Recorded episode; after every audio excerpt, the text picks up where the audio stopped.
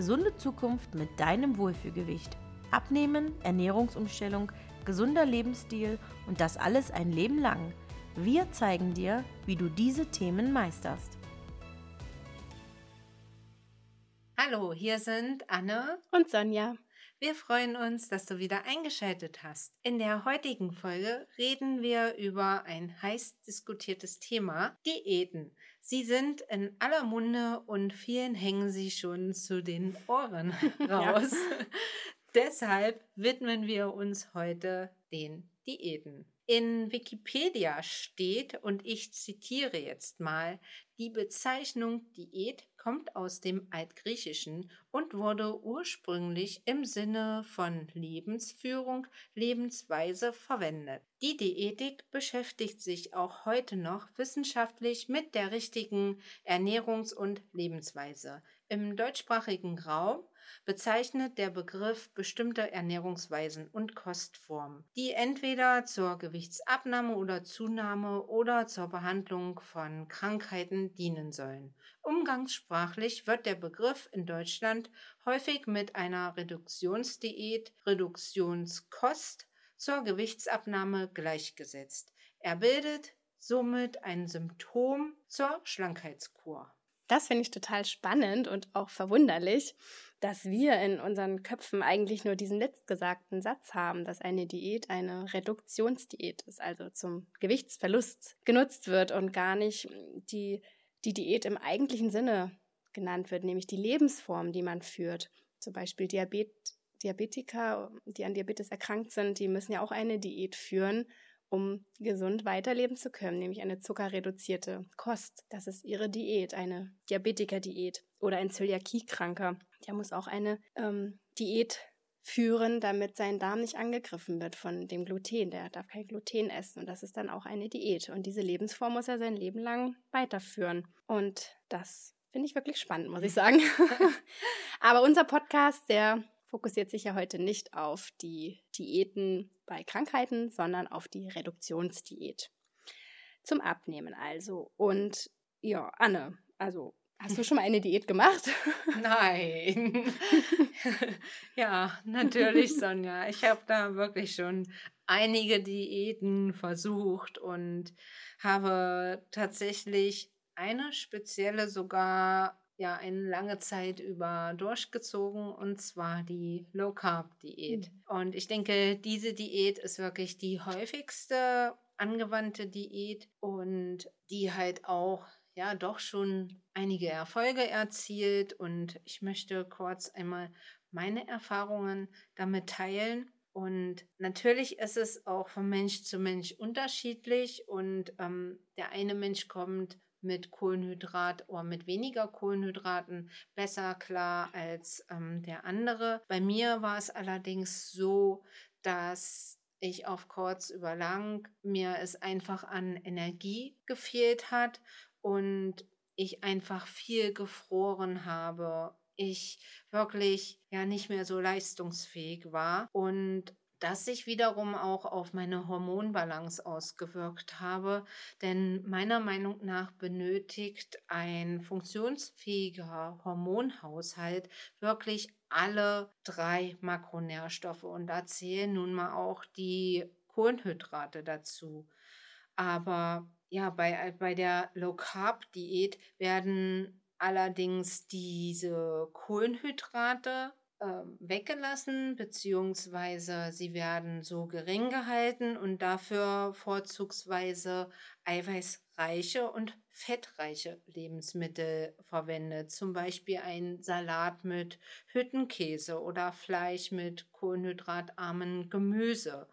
Und ähm, ja, auf Kartoffeln, Nudeln, Reis und ähm, sämtlichen anderen Kohlenhydraten wird dann verzichtet. Und hier haben wir halt wieder diesen Punkt Verzicht. Und oftmals wird es dann halt auch wieder übertrieben und komplexe Kohlenhydrate, also meiner Meinung nach komplexe Kohlenhydrate in Form von Vollkornprodukten, Hülsenfrüchte, aber auch in verschiedenen Gemüse sind für unseren Körper einfach so extrem wichtig und können dir auch über den Tag verteilt einfach mehr Energie geben. Und mhm. ja, ich habe es einfach persönlich gemerkt, dass das für mich nicht nichts war, dass mhm. ich damit einfach nicht zurechtgekommen bin, denn ich esse einfach zu gern Kartoffeln in, in den verschiedensten Varianten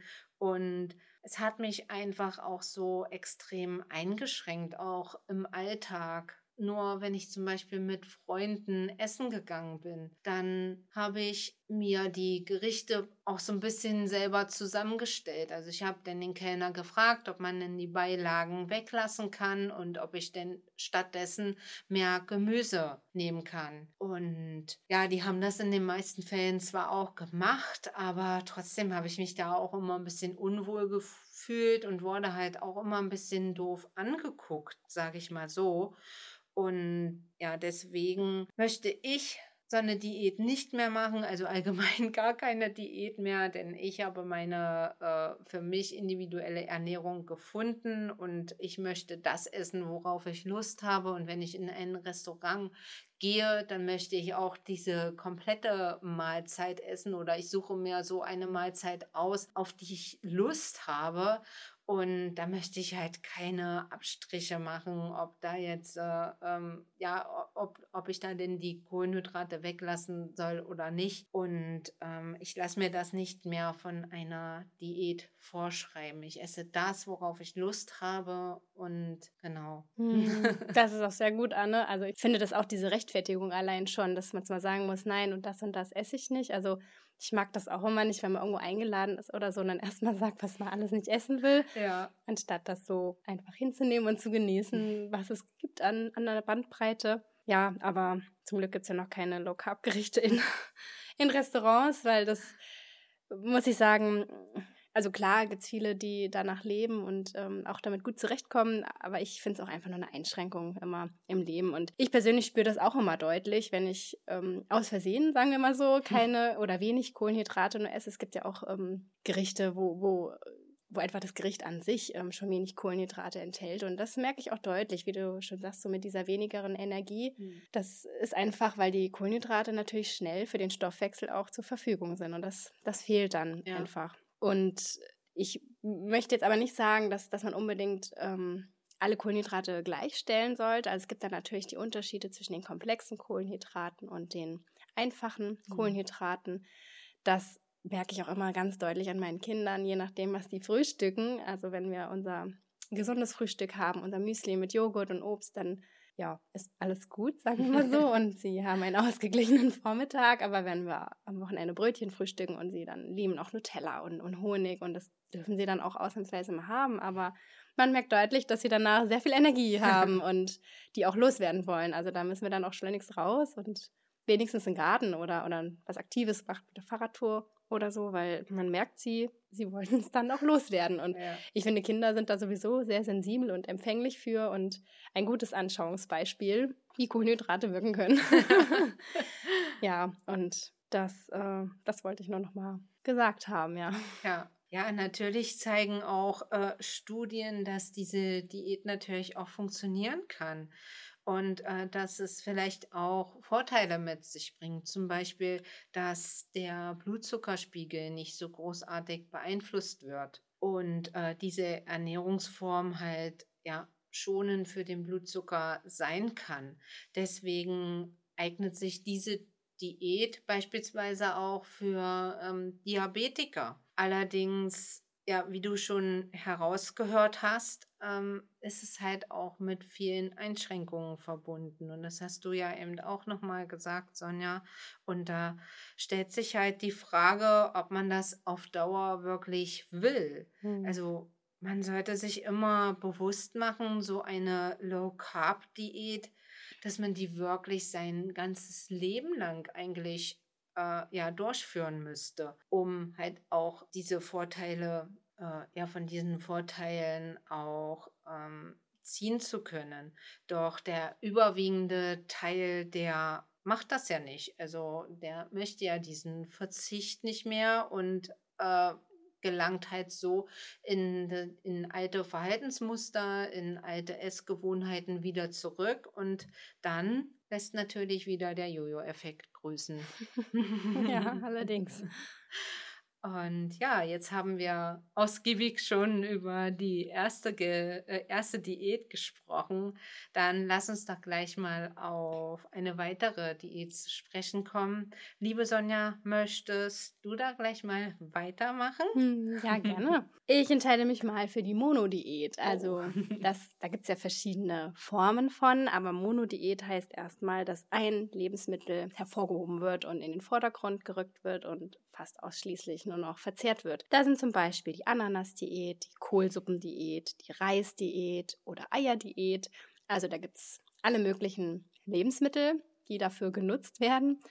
Und sie besagen alle, dass wenn du mehrere Wochen nur dieses eine Lebensmittel isst, entschlackst du deinen Körper und wirst leichter und nimmst halt auch ab. Ich muss sagen, der Abnehmeffekt den kann ich mir gut vorstellen. Der würde bei mir wahrscheinlich auch funktionieren, obwohl ich nicht mehr so viel herzugeben habe. Aber wenn man wirklich monoton nur ein Lebensmittel isst, dann nimmt man automatisch ab. Also sei es nur Wasser oder Mineralstoffe oder alles, was da ausgespült wird. Das ist logisch, dass man da ein Gewicht verliert. Und dieses Entschlacken, das finde ich immer ein bisschen ärgerlich, da dass dafür so, so geworben wird, weil ich frage mich dann immer, was, was möchte man bitte entschlacken? Der, der Körper ist ein Wunderwerk und der arbeitet äußerst effizient. Und er würde niemals Ballast anhäufen. Also unser Verdauungstrakt ist, ist wie eine Röhre, kann man sich die vorstellen, wo alles durchgeht und der Nahrungsbrei wird da durchgeschoben und da bleibt nichts an der Seite irgendwo hängen und zurück. Der Körper, also der, das würde ja auch gären und, und, und da würde man ja Bauchschmerzen bekommen, wenn das irgendwo hängen bleiben würde. Und deswegen geht das alles einfach raus. Mit dem Stuhlgang scheidet man es wieder aus. Also im Darm finden sich keine Ballast artigen Stoffe. Also ich darf nicht mit Ballaststoffen verwechseln, also oder schlackeartige Stoffe, sollte ja. ich lieber sagen, genau.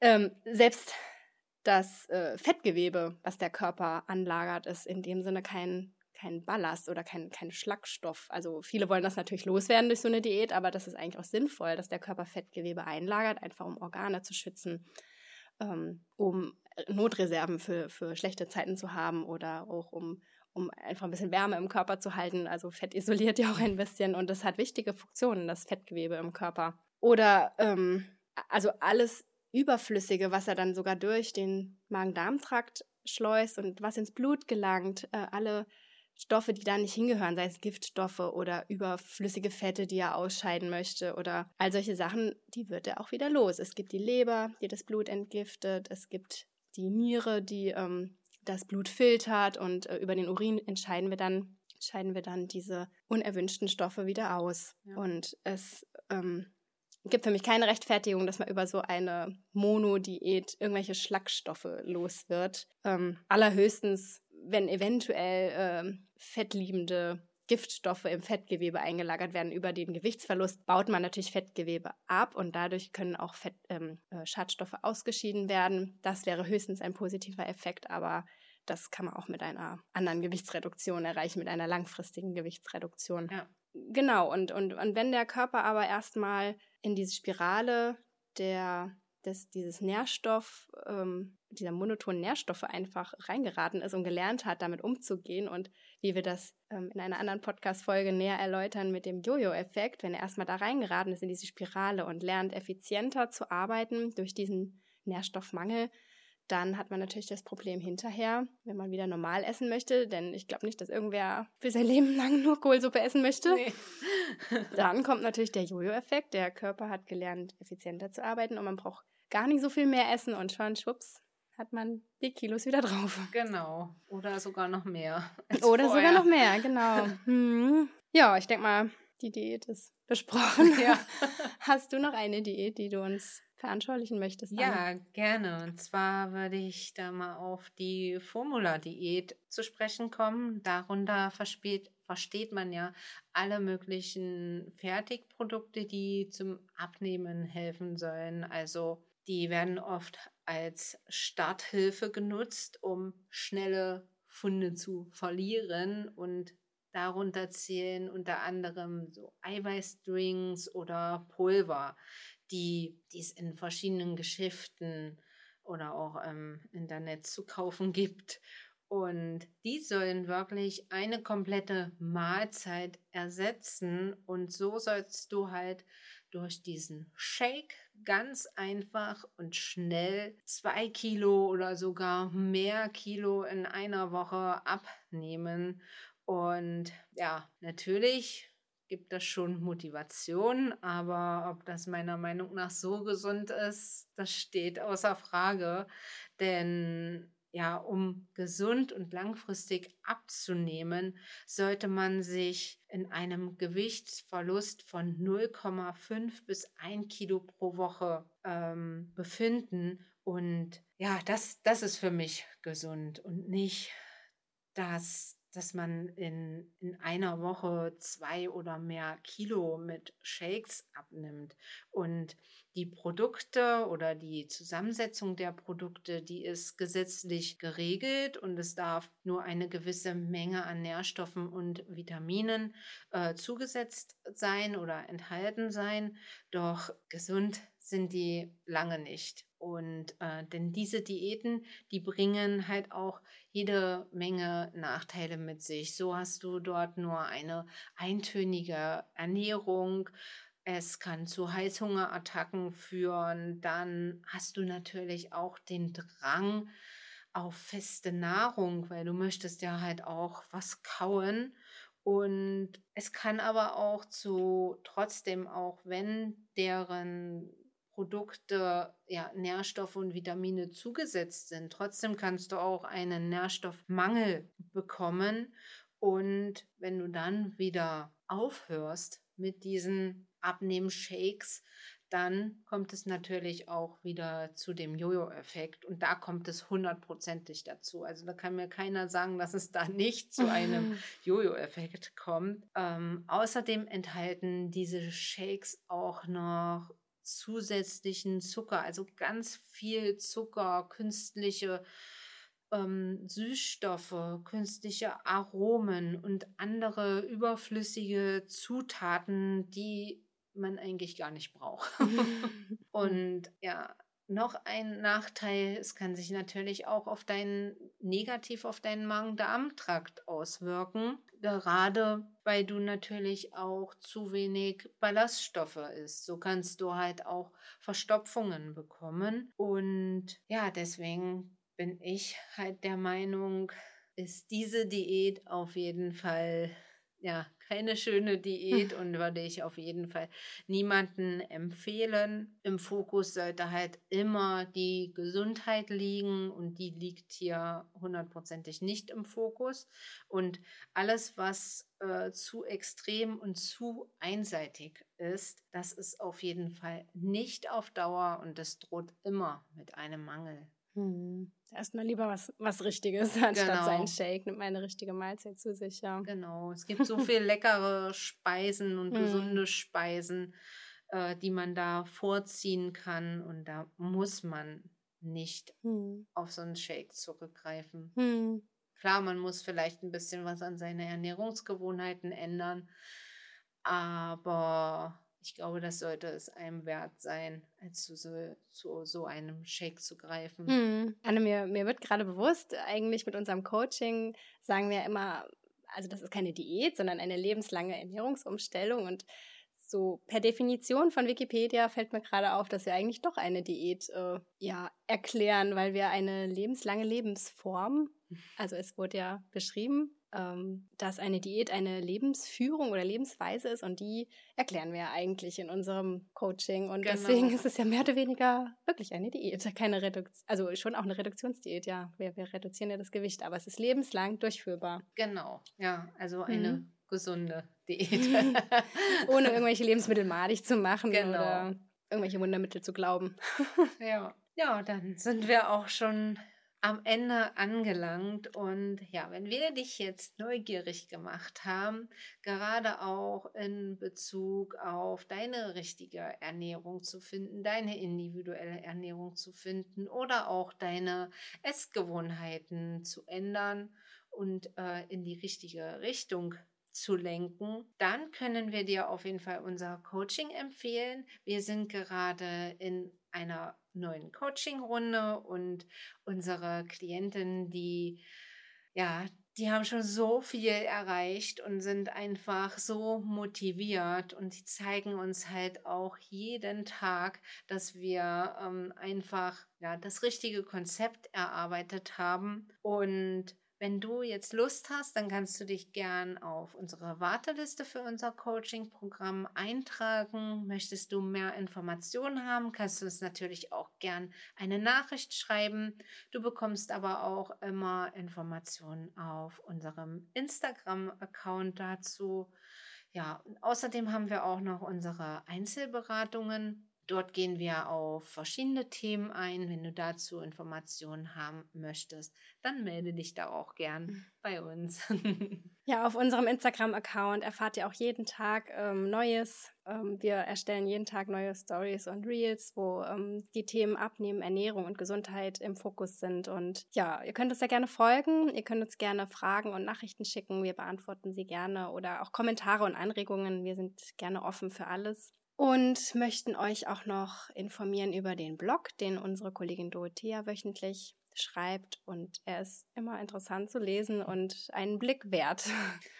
Ja, und des Weiteren könnt ihr euch auch noch für unseren Newsletter anmelden. Den Link dazu findet ihr in unseren Shownotes. Genau, und jetzt wünschen wir euch noch einen wunderschönen Tag oder Abend, je nachdem, wann ihr unsere Podcast-Folge hört. Und wir freuen uns, wenn ihr in der nächsten Folge wieder einschaltet. Ja, wir freuen uns. Hat dir diese Podcast-Folge gefallen? Dann schalte beim nächsten Mal wieder ein. Es folgen noch viele weitere spannende Themen rund um die Inhalte Abnehmen, Ernährung und Wohlfühlen.